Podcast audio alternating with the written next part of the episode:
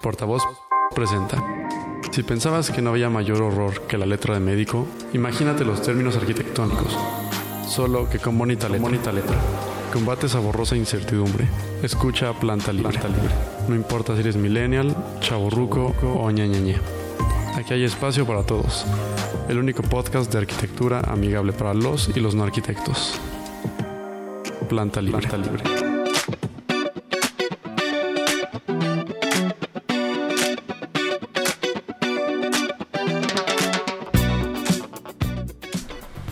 Hola amigos, bienvenidos a su podcast favorito sobre arquitectura para los arquitectos y los no arquitectos.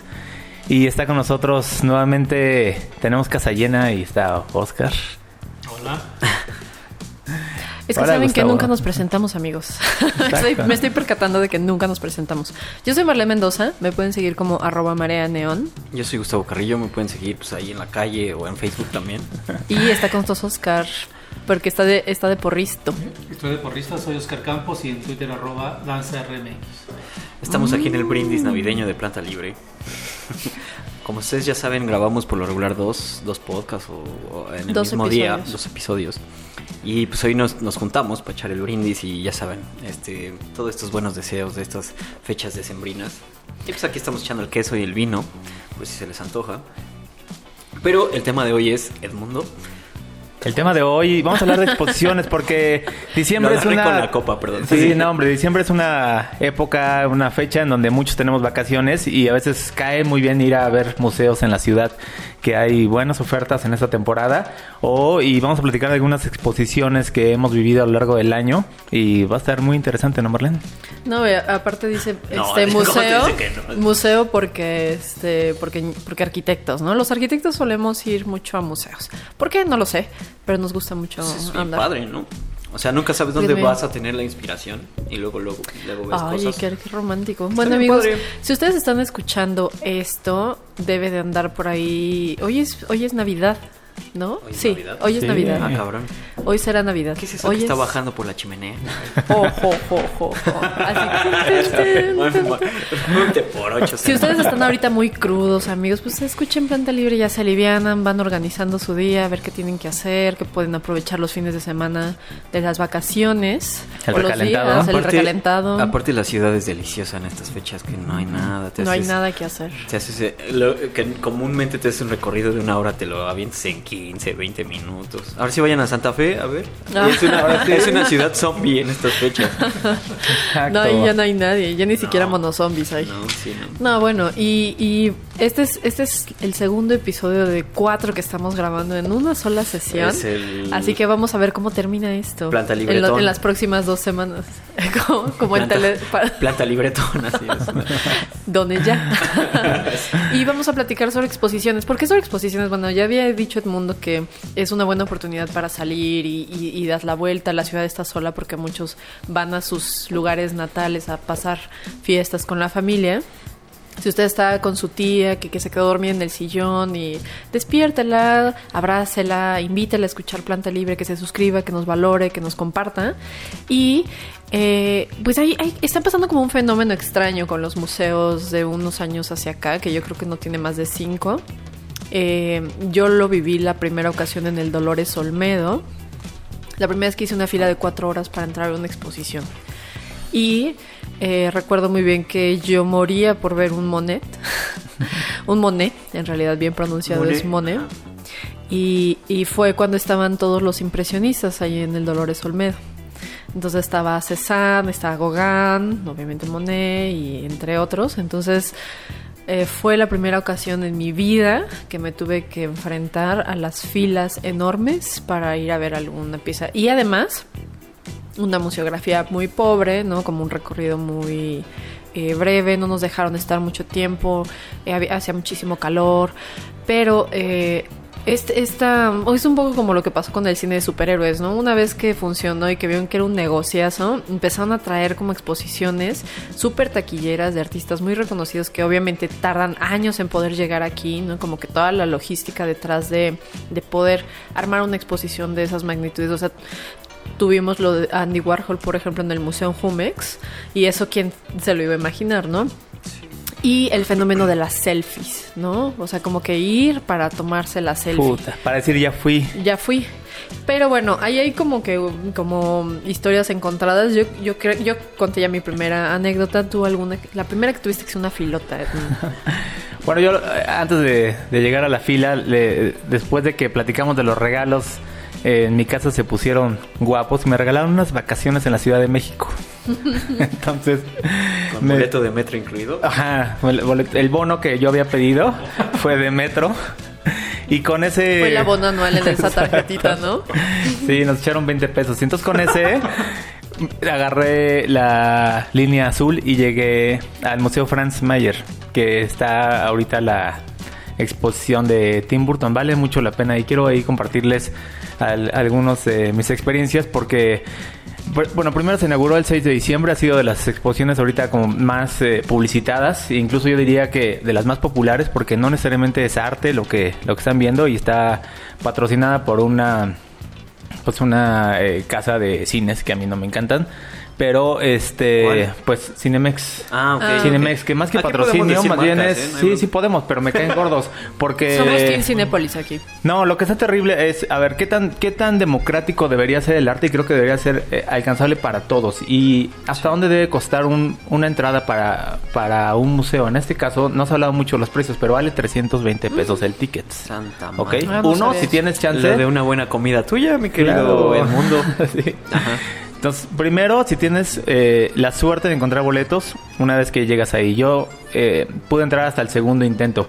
Uno de los principales, uno de los primeros tips que les quiero compartir es no vayan en sábado, no vayan en domingo porque no van a hacer una larga fila, eh, no van a disfrutar la exposición. Más o menos se necesita dos horas para hacer un recorrido cómodo. Y entonces yo aproveché un día de asueto para ir. Curiosamente en la página en donde te dicen que compro los boletos que es timburton.mx eh, no había no había disponibilidad de boletos para ese día que fui sin embargo me lancé con mi bono del metro. Llegué a taquilla hice una fila como de 10 personas como era un día laboral y, y, pues me desfalcaron con 320 pesos pero después entré a la exposición y afortunadamente estaba sumamente tranquila. Creo que vale la pena ir en un día laboral y, es muy, muy grato. Porque más allá de que si conoces a, Tim Burton y todas sus películas, que en mi caso eh, creo que conozco mucho menos de lo que es la mayoría, pero eh, a lo largo del recorrido de la exposición es sumamente interesante todo el proceso creativo que él hace, más que como un cineasta, tal vez como un gran dibujante. Eh, es decir, es una persona que está constantemente dibujando, dibujando, dibujando. Y están algunos croquis de sus primeros ejercicios. Él nació en el 58. Y pues, es como ver a, a Bart Simpson en su primera etapa. Terribles, de hecho, ¿no? De hecho, yo lo llamaría como más también un artista plástico, ¿no? Es que él era dibujante antes de ser cineasta. Yo leí que, que dibujaba mucho porque, bueno, sabrán ustedes, y eso ya lo pueden deducir de todas sus, sus películas, él vivía en los suburbios y se sentía como muy fuera de lugar, ¿no? Como que no encajaba con la gente con la que vivía. Entonces, para él, eh, una manera de poderse comunicar y de expresar esos sentimientos de incomodidad era a través del dibujo. Claro. Él nació, creció en California y entonces decía que era un suburbio bastante aburrido. Y entonces su, su, digamos, su inspiración estaba en las festividades. Entonces él hacía grotesco las eh, festividades que había en su en el lugar donde, donde vivía y transformaba dos cosas. Uno, eh, aprendió muy bien a dibujar el cuerpo humano, sabía de antropometría y después lo distorsionó a través de la perspectiva y de estirar los cuerpos. Entonces eso los hace mucho más grotescos y a partir de ahí fue creando cada uno de sus personajes como para ver qué salía, ¿no? Y después de eso pues creaba una historia y incluso pues hay una anécdota que ahí cuentan que pues se tocó puertas para Disney y entregó un storyboard y dijo, ay, qué padre, síguele así, ahí la llevas. Vas bien, nosotros te llamamos. Exacto. Como cuando ustedes llevan sus portafolios a los despachos, amigos. así. Así de muy buenas intenciones, pero luego te llamamos. Sí, ¿no? Este, otra cosa a, a resaltar y que además, primero me dio coraje que te dicen, eh, no puedes sacar el celular ni de broma ni fotografías, ¿no? Pero eso me cae gordísimo. ¿Por qué? Pues por derechos de autor. ¿no? Pero ahí te va. Qué tontería. Como arquitectos, dices, ah, pues ahora me lo chingo porque entonces saco mi Moleskine que también me regalaron, saco mi, mi pluma y La- me voy a echar unos, estabilo. claro, y me voy a echar unos croquis buenos y me voy a tomar todo el tiempo que necesite para hacer la Y exposición. no me van a sacar de aquí. Y, y no me van a sacar de aquí. tus 300 varos Desquité así. metro a metro mis 300 pesos. Pero además está muy padre porque fíjate que había algunos, algunos croquis que él hacía y, y la verdad es que como él deforma mucho las figuras, no está tan difícil replicarlos. Entonces, pues te entretienes ahí. El mundo vendiendo. Sí. Sí, Lleve el Tim Burton. Y entonces ya hice mis tarjetas navideñas. y este, pero, pero está bueno, o sea, e- echar croquis dentro de la exposición. Es que aparte está bien padre porque, bueno, hablando como arquitecto, cuando tú dibujas, eh, sí termina siendo como un proceso cognitivo bien distinto, ¿no? Cuando tú dibujas las cosas, tu mente lo recuerda de una manera muy distinta que si tomas únicamente la fotografía. Lo mismo pasa cuando tienes algo en la mente y lo escribes, se fija de una manera distinta porque hay una relación entre, que es ahí lo que quizás todavía yo no termino de acostumbrarme cuando dibujo en píxeles, ¿no? esa, esa relación entre la presión del papel con la Claro. pluma y tu mano Claro. que no puedes sentir en un dibujando en una pantalla, ¿no? Pero sí en una paz, ¿no? Ajá, ajá. Oye, te- en cuanto al costo, bueno, yo la otra vez estaba oyendo una entrevista en el radio de la gente que trajo esa exposición aquí a México. No sé si es justificación, pero sí tenía cierta lógica. O sea, era, es muy caro traer todas sus piezas. o sea, ese costo del boleto, entiendo tu punto que me dices, que dices que, bueno, el arte debe ser para todos. Siento que en estos casos sí se debe de subsidiar, o sea, ahí sí el gobierno debe de, poner un poco de su lana para bajar el costo y que todo el mundo lo vea. Pero también está la otra parte que dices, bueno, él, él, él realmente no tenía la necesidad de mover todas esas piezas de donde tenía en su bodega, todo, pero se hizo un gran esfuerzo y pues creo que al final eso es lo que resalta. Pero, eh, o sea, ya tienes ese problema, tú como gobierno subsidia para que la gente vaya. Y es, es al final de cuentas cultura general y cultura pop, o sea, sí es un poco que, que va a influenciar a todo tipo de gente. ¿no? Sí, pero estás de acuerdo que el, el propio Tim Burton puede poner un poco de su bolsa. Pero no, es que no es eso. O sea, más bien es el valor de empaquetar tremendas piezas. De, o sea, es, es Sí, sí, casi, sí. casi el pago de lo que. Es lo que, según lo que yo oí, o yo recuerdo que decían, era el pago de toda esa logística que te llevaba a mover tantas piezas y el transporte. O sea, imagínate el peso de esas cosas. O sea, Sí, ya, claro. ya en Sí, masa. sí, Sí, sí. Pero sabes que, o sea, para eso está el patrocinio, ¿no? Si van, te van a poner banderas del cine en la entrada y en la pulserita también te pusieron Cinemex, pues es- esos güeyes son los que tienen que pagar, o sea, no necesariamente el gobierno. Y luego... eh, O tú como Sí, o tú, o tú como visitante está bien, a lo mejor público general pagas, pero debería haber descuentos clásicos de museos de para estudiantes, para Ah, no personas lo de la Estás tercera triste edad, porque no, funcionó sé. tu descuento de no funcionó profesor. mi prof- no, ni de profesor ni de la tercera edad pasó. Este, y sabes que, y no, y para nadie. O sea, le pregunté a estos chavos, oye, no hay ningún descuento, ni ellos, los que trabajan, este tienen descuento. Y tienen, eh, por la cantidad de gente que espera, montaron una carpa en la parte exterior del museo porque la taquilla no da para recibir esa cantidad de gente. Y entonces reservas o compras tu boleto para un horario específico. Entonces, si no llegas a ese horario, te pueden poner peros de que ya está la cantidad de gente suficiente para entrar y entonces Ya. puedes perder el boleto. También eso es, es como muy manchado. Pero ese es un problema, por ejemplo, que es eh, que, que por eso quizás empecé mm, el, el- el programa del día de hoy hablando sobre cómo cambió ese fenómeno, porque muchos de los museos que tenemos aquí en la Ciudad de México no están preparados para esa afluencia de gente.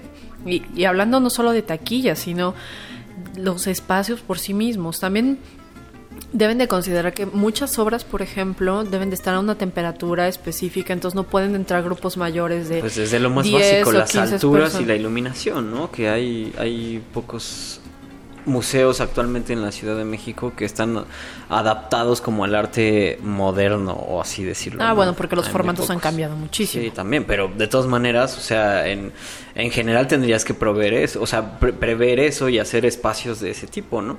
Por ejemplo, a mí me fue, yo, yo fui a la de Andy Warhol y me fue muy bien, o sea, es un gran, gran museo, es muy flexible, tiene como opciones para, para para abrir eh, una sala totalmente, o sea, un, un nivel totalmente, un, un espacio libre, una planta libre para eh, Uh. piezas muy grandes, o puedes dividirlos, es muy, muy, muy flexible. ¿Pero tuviste que hacer la fila bien. inmensa o no? Sí, bueno, es que también fui en domingo. O sea, se entiende. Yo supe amigos que fueron entre semana y era normal.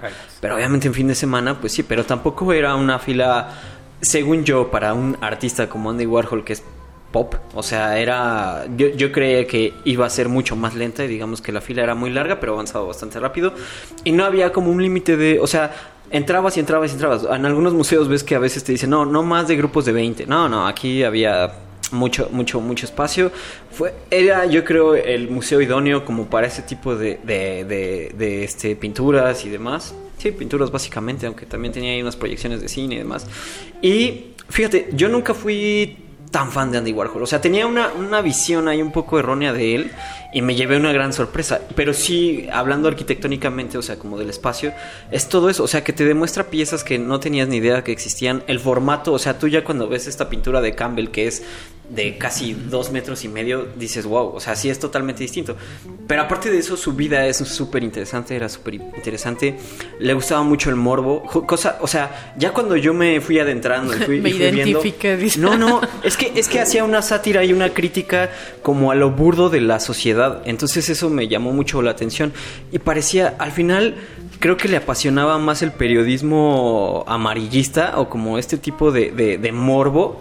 Y explotaba y evidenciaba a su mismo público que le gustaba así de, eres tan morboso que lo que te estoy dando, eres, eres fan y no puedes dejar de verlo. Tenía una pintura muy padre que era, e- era como, como el ejemplo mayor, que a mí me encantó, creo que es lo que más me ha gustado, es una fotografía de una silla eléctrica vacía, o sea, pero aparte ven que en los 60s o 70s tenían como un foro, o sea, como, como un espacio en donde invitaban a la gente a ver cómo, cómo iban a matar a un Como tipo. hacían justicia. Exacto, cómo hacían justicia, pero, pero aparte, o sea, el, el gran detalle de esa fotografía, digo, de esa pintura, que, haz de cuenta, e- está toda la escena en blanco y negro o en escala de grises, pero lo que enfatizó es que para el público tenía un letrero luminoso que decía silencio por favor. O sea, se los encendían para, o para, o sea, como si fuera como un programa de, tele- de- de televisión que le indicaba a la gente en qué momento guardar silencio. Casi casi nada faltaba uno de aplaudir. O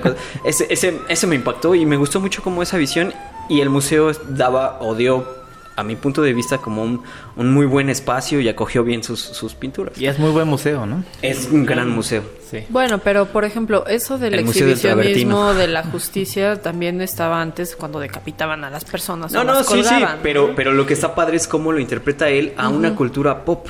O sea, no, no, no, o sea, sí tenía algo bien de trasfondo ahí que, que, que yo no lo había valorado. O sea, en ese tiempo, para mí me decía Sandy Warhol y era la pintura de Elvis o la de, o la de esta Marilyn Monroe, pero pero gracias a esa exposición me abrió más el panorama y sí tenía como pinturas. Le gustaba mucho justo él, él lo que hacía era interceptar la radio de la policía y justo cuando sabía que había un crimen o un accidente, interceptaban la señal y antes de los reporteros Llegaba. llegaba y fotografiaba todo y entonces eso lo pintaba. Entonces sí tenía ahí, era, era un tipo interesante.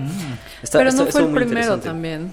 No, no sé si sea el primero. aquí en México, que, que Sí, en otra sí, ocasión sí, platicamos sí, de él, sí. él hacía exactamente lo mismo, teniendo 12 o 13 Pero años. no es competencia, o sea, no era Bueno, no es no. competencia, o sea, el punto Sí, sí, es sí, que sí entiendo. para mi punto de vista me abrió ese panorama del que yo tenía de, de, de, de Andy Warhol, que era como algo, pues sí, o sea, muy pop para mi gusto, pero al final sí tenía algo de fondo, muy cabrón. O sea, no es porque haya sido el primero o el último, o sea, me abrió otro panorama. Y recuerda que Andy Warhol también tuvo influencia en el cine y en la música. Claro. Uno de los Sí, una de sí, las bandas banda de- seminales del, de la historia del rock es Velvet Underground. Sí, sí. es Bandota, aparte. No, bueno, Bandota. eh, Cambió la historia de la música hace 50 años. Entonces, en ese sentido, Warhol sí fue sumamente influyente, aunque después sí fue perdiendo un poco.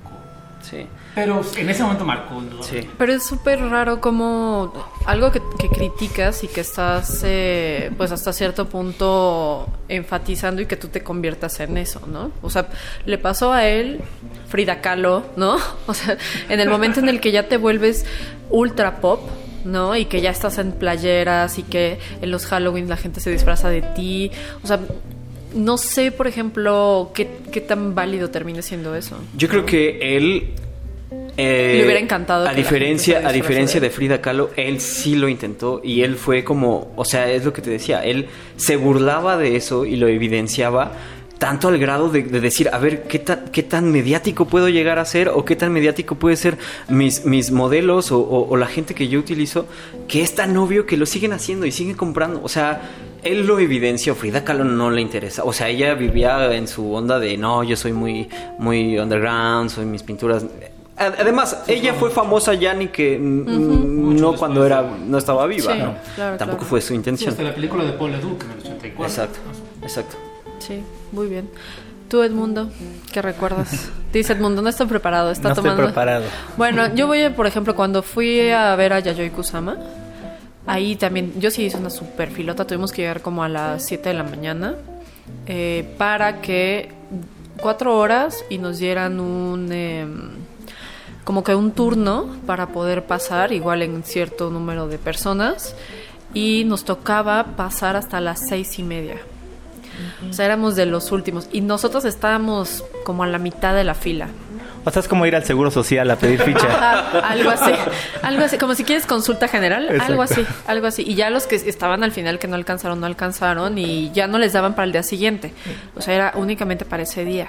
Entonces, nosotros estábamos justamente ahí, ya ven que es esta calle Gandhi y, y Paseo de la Reforma, ¿no? Entonces, la vuelta serpenteaba por todo alrededor del, del, del Tamayo, que fue donde, donde estuvo la exposición se metía, pasábamos por donde estaba, hay como una especie de bicipista, ¿no? Que pasa por ahí y hasta allá, luego daba la vuelta, o sea, cruzaba Gandhi, impresionante, impresionante. Y yo, por ejemplo, a diferencia de ti, no salí tan hypeada ¿No? de Yayoi Kusama, no. O sea, sí, por ejemplo, el Infinity Room sí está, sí está padre, pero el problema es que mm, no es una pieza, lo ideal sería que tú pudieras entrar solo. Claro, así lo aprecias. Exacto, así es como lo tienes que vivir.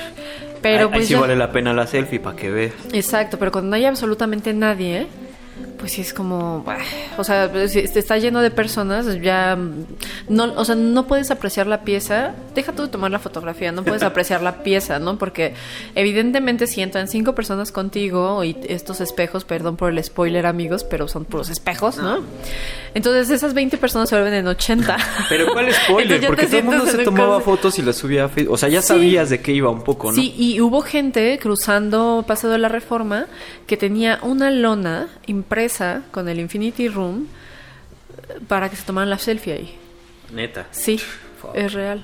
Creo que, creo que por esa razón yo no fui. O sea, como que, como que sentía que era una. Un compromiso social. Ella, ella en general leí un poco de ella y se me hace una persona muy interesante. Sí, pero su pi- por ejemplo, su- sus pinturas, nada... Es que es lo mismo, o sea, siento que ella no es la culpable, o sea, más bien lo mediático es el problema, o sea, como, como la situación, cómo lo toma la gente o cómo la toma la gente que vende arte, ese es el gran problema, o sea, ella, ella yo no lo veo como el, como, como su intención de venderse o decir, ah, puntitos de colores, a huevo voy a vender, no, o sea, yo siento que es más bien como la mercadotecnia del arte y Sí, todo pero esto, hasta ¿no? dónde te vuelves eh, una línea, una marca y que no sales de hacer lo mismo solo que con otras interpretaciones. pero se- Creo que hay artistas más versátiles. Ella no me. Sí, puede Digo, igual y me van a crucificar porque no Pero sé, se dedicó, nada. ¿cuántos años? O sea, se ha dedicado a lo mismo durante Sí, 30 años, o sea, es una Sí, trayectoria enorme, o sea, sí, y me parece más coherente antes, o sea, como que su trabajo al principio que lo que tiene, que lo que hace ahorita. Por ejemplo, eh, también, porque obviamente pues casi siempre vas a las populachonas, ¿no? No he ido a ver a Yves Klein, pero fui a ver a Anis Kapoor.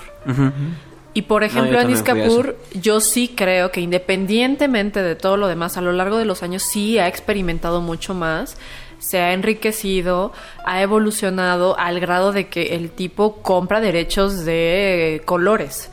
O sea, el, el Banta Sí, sí, Black se es sus- suyo. sus Él- colores. exacto, y los patenta. O sea, como que creo yo que sí se mete en una búsqueda artística mucho más completa. Por ejemplo, que no lo hicieron aquí en el MOAC, porque eso estuvo en el MOAC, pero él tiene una pieza que es como un cubo gigante de cera. Sí había uno en... muy en- pequeño, ¿no?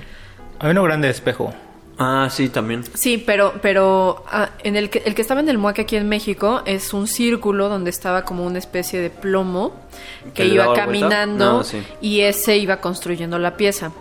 Hay otra muy similar que es el cubo completo como de esta cera con un color patentado por él obviamente, que en, un en los edificios muy grandes, imagínense por ejemplo, no sé si lo hizo en Versalles, pero imaginemos Versalles, y pasa, pone como un riel, un camino mecánico, y este cubo gigante de, cera va pasando por todos los muros divisorios, por todos los vanos de las puertas.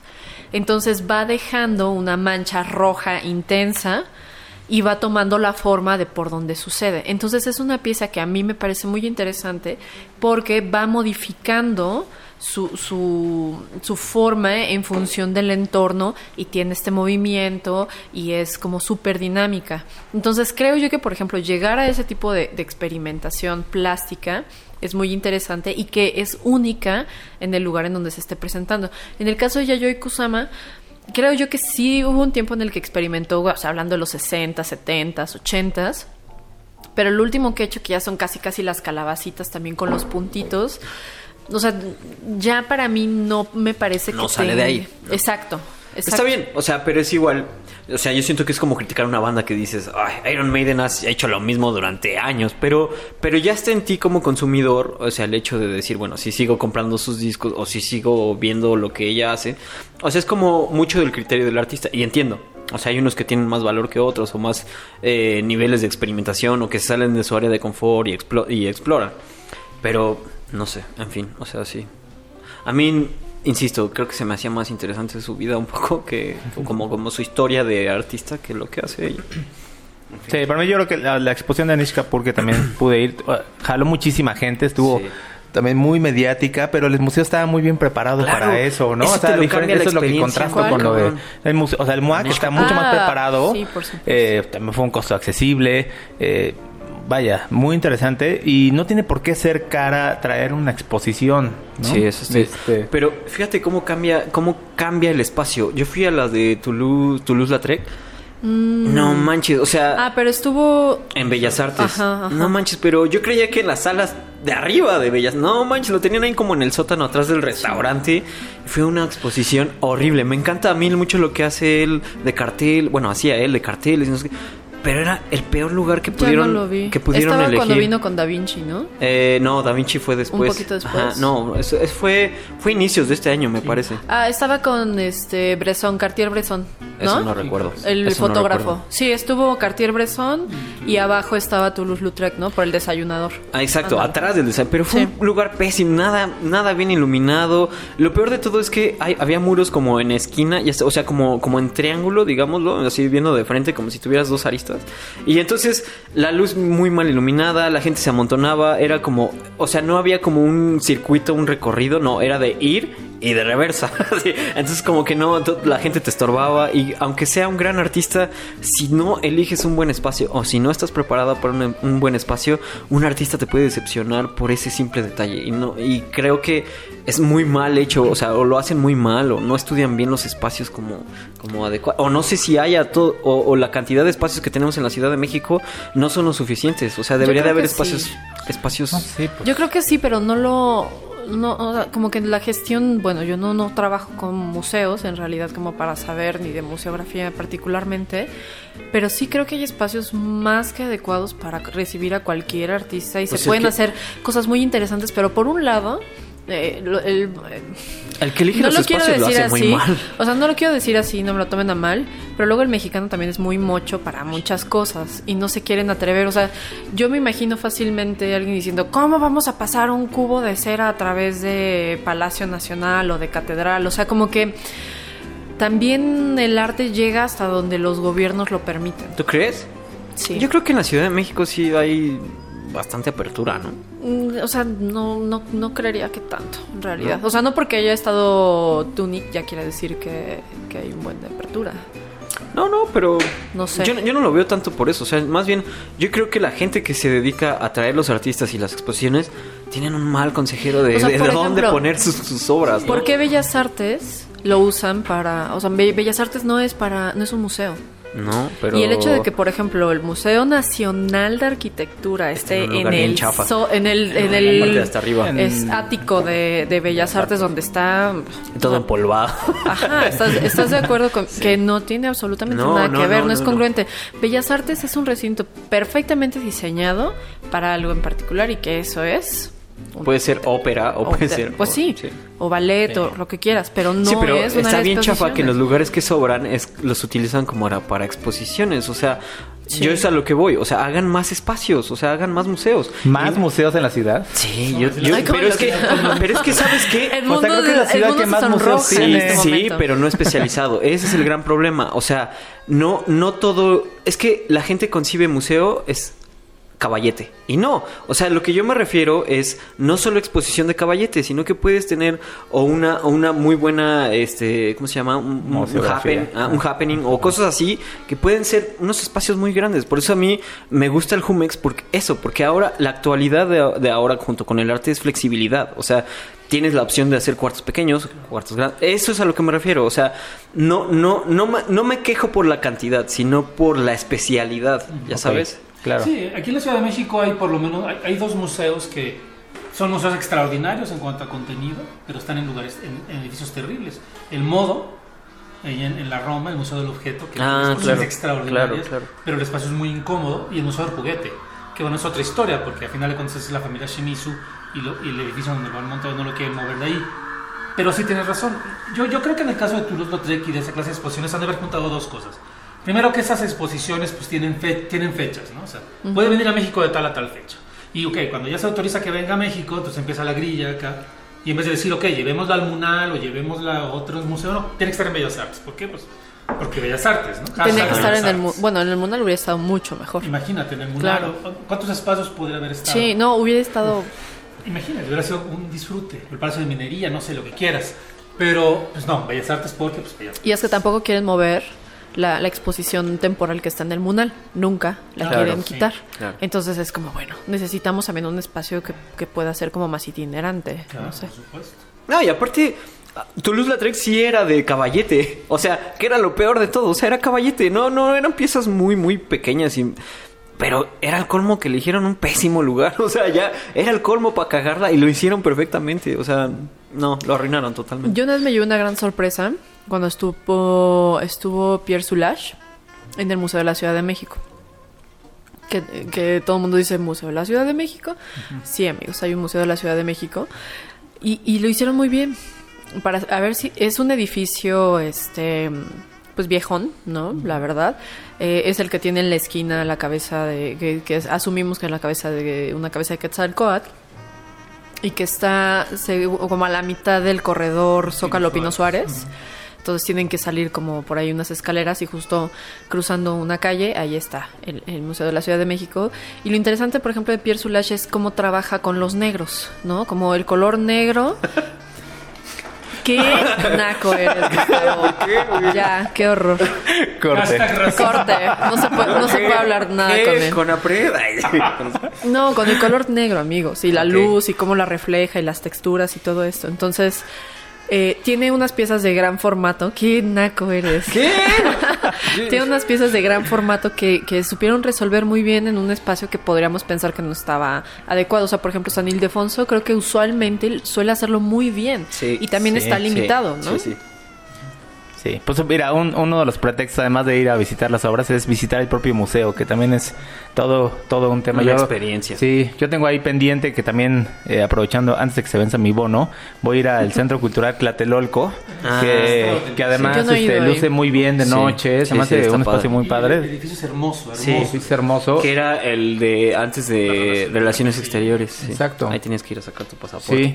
Yo Y todavía pues- fui a, a sacar mi pasaporte de ese edificio. Pero, pero lo, acondi- lo acondicionaron súper bien, ¿no? Sí. Y la edificio- instalación esta de las luces se me hace increíble. Yo no, hace yo no he ido. Yo no he ido pero, pero seguro antes de que termine el año voy a estar. Ve, sí. sí, Ahí sí, hay sí. una exposición que montó eh, también como Alejandro González Iñárritu que hace una especie de representación ¿Quién? Iñárritu. Iñárritu, que además también este también cuesta una lana Ah, ah, visitarla este, y que por lo que em, escuché este Pero ahí sí te hacen descuento de estudiante. ¿Sí? Ok. de profesor, sí. Sí es una visita guiada. La UNAM. Es el de, La UNAM, eh, papá. Carne y arena. Carne y arena. Que aparte, correcto. es cierto que le iban a dar un Oscar solo Le por dieron- eso. Sí, ¿no? le le dieron, le dieron. Bueno, amigos, les dieron un... le- imagínense que ustedes están en una, expo- una exposición. Bueno, es un, es un proyecto cinematográfico, en realidad, con, Realidad con virtual. realidad virtual. Y que pues lo presentas todo, que además con, con Lubeski, que ya saben que también ha sido multiganador de, de los Oscars por fotografía. Entonces imagínate que ni siquiera ha sido la ceremonia de los Oscars y ya tienes un Oscar asegurado por eh, pionero, quizás. Exacto, Medio pionero. exacto. Sí. Claro. Y ya por Oye, ahí por el está- rumbo, el Museo del Chopo, por ejemplo. No lo. Hace, hace años no voy al- a- ahí, eh. pero sí tengo buenos recuerdos también de ahí. Es también un edificio hermoso. Sí, ¿no? Y, y como ya, ya por ahí como museo abierto, pues el Tianguis del Chopo también es una experiencia. Que es donde dicen que venden las playeras que no vendieron en los conciertos, ¿no? Sí. Que encuentras ahí, no sé, la de Blur, la de Blur de hace 20 años. Ahí está. Exacto. Ok, yo no he ido, no conozco por allá y Tlatelolco me da, no sé. algo No, yo creo que vale la pena. ¿Qué? ¿Por qué? Vale mucho la pena. No sé, creo que... mm, mm, no, no quiero sonar rojilla, amigos, pero siento como que tiene una vibra denso. Es muy especial, es una vibra especial, pero es un lugar súper, súper Sí. No sé, menos la torre no sé. insignia. Sí, La torre la de van- la- Banobras, bueno, que era Banobras. Es una cosa que Ah, sí, sí, sí. O sea, no, sí pero he ido, todo el pero espacio es... Yo últimamente tengo no. Un par de amigos que viven ahí en Tlatelolco y cada vez que voy ahí me encanta. Es, es bien padre. Bueno. También hay un museo, el de... que era la casa de, de Iturbide. Bueno, que ahí fui a ver una, una obra de Javier Marín, el escultor este.